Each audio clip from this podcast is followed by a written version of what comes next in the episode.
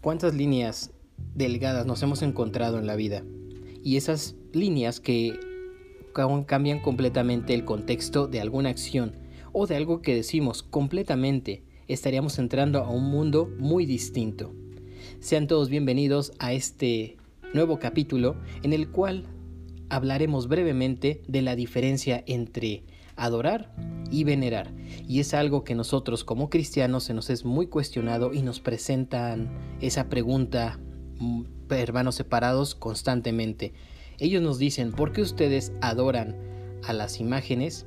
Y están completamente equivocados. Y muchos de nosotros nos ponemos a pensar en eso, si adoro o venero.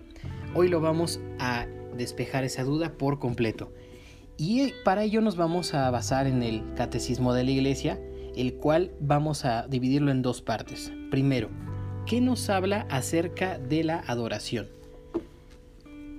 Nos dice, la adoración es el primer acto de la virtud de la religión. Adorar a Dios es reconocerle como Dios, como Creador y Salvador, Señor y dueño de todo lo que existe, con amor infinito y misericordioso adorarás al Señor tu Dios y solo a Él darás culto, dice Jesucristo citando el Deuteronomio. Y es que esto es la verdad. Y como lo dice, obviamente, es el primer mandamiento. El primer mandamiento es llama al hombre para que crea en Dios, espere en Él y lo ame sobre todas las cosas. Al Señor tu Dios adorarás. Adorar a Dios, orar a Él, ofrecerle el culto que le corresponde, cumplir las promesas y los votos que se le han hecho. Son todos ellos actos de la virtud de la religión que constituye la obediencia al primer mandamiento. Y tan solo partimos de ahí, que es el primer mandamiento.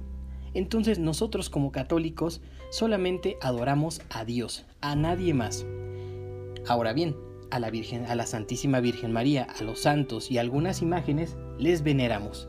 Y para ello el catecismo nos comparte lo siguiente. El culto cristiano de las imágenes no es el contrario al primer mandamiento que proscriben los ídolos. En efecto, el honor dado a una imagen se remonta al modelo original. El que venera una imagen venera en ella la persona que en ella está representada. El honor tributado a las imágenes sagradas es una veneración respetuosa, no una adoración que solo corresponde a Dios. Por lo tanto, esta veneración a mí me lo ponían mucho como ejemplo, como si yo en mi cartera o en mi bolsillo del pantalón o en el auto o en mi misma casa tengo alguna fotografía de algún familiar. Yo no estoy enamorado de esa y le, rindo mis, mis cariños hacia esa imagen. Y hoy en día todos tenemos algún celular, tenemos alguna tablet, alguna alguna computadora y estoy seguro que en el celular tenemos nosotros la imagen de algún ser querido, de una persona que amamos. Y por lo tanto no, es, no quiere decir que yo esté obsesionado o que mi cariño va hacia ese aparato electrónico, hacia esa imagen o hacia esa fotografía. Es para recordar, recordar a quienes. En este caso, nosotros no adoramos a las imágenes, a, los, a los santos, a la Santísima Virgen, a los cuadros, etc. Nosotros los veneramos. Y como lo dice en el catecismo, los veneramos para acordarnos un poco de ellos también, pero de una manera respetuosa.